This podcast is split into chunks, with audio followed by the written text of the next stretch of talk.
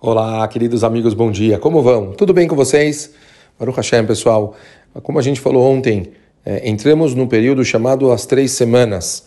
As três semanas são conhecidas como um período de luto entre o jejum de Shiva Asar Betamuz, do dia 17 de Tamuz, que foi ontem que nós é, cumprimos, até o luto do Tisha B'Av, o luto onde a gente lembra da destruição dos Batei Mikdashim.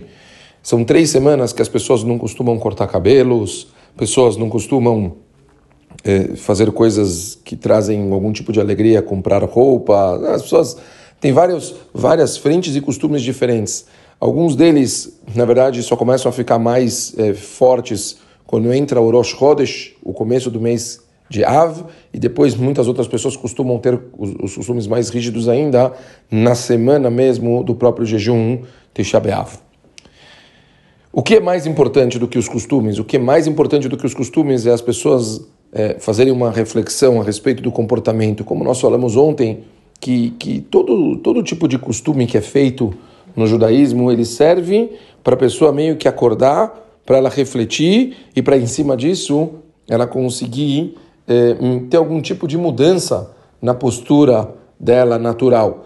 Então, agora, muito mais do que simplesmente as pessoas pensarem em costumes nessas três semanas, o objetivo principal agora é a gente ter uma reflexão nítida, clara, a respeito de eh, comportamento, coisas que nós podemos mudar. Se, se a causa grave do, do Beit HaMikdash, e a gente sabe que está escrito que no segundo Beit HaMikdash foi Sinat Hinam, ódio gratuito, comportamento indevido entre as pessoas, e a Agmará traz claramente que isso é maior, quer dizer, Sinat Hinam acaba sendo tão grave ou mais do que eh, Avodazará, Giloi Areot Damim, do que idolatria, do que matar uma pessoa gratuitamente ou relações impróprias.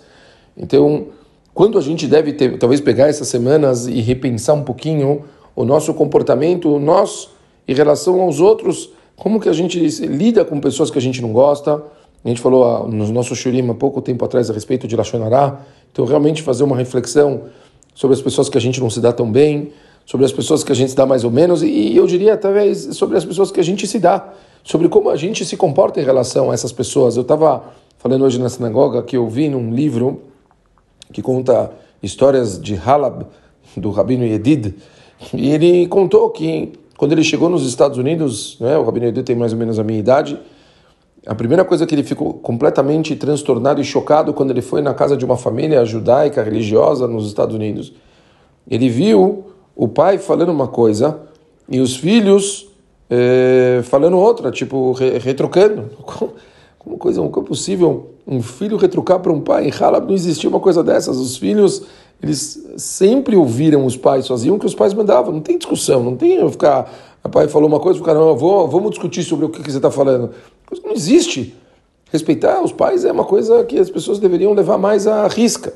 Então, talvez, se a gente. É difícil começar a trabalhar então com as pessoas que a gente não gosta, por que não começar sobre as pessoas que a gente gosta? E a gente fazer aqui uma chamada aqui para todo mundo dar uma pensada. Será que a gente se comporta direito com os nossos pais? Será que a gente se comporta direito com os nossos avós? Será que a gente se comporta direito com os nossos irmãos? Como que a gente lida com as pessoas que a gente ama, mas talvez porque a gente tem uma proximidade tão grande, a gente acaba faltando com respeito, tá bom? A gente continua amanhã. Valeu, pessoal. Um beijo grande. Tchau, tchau.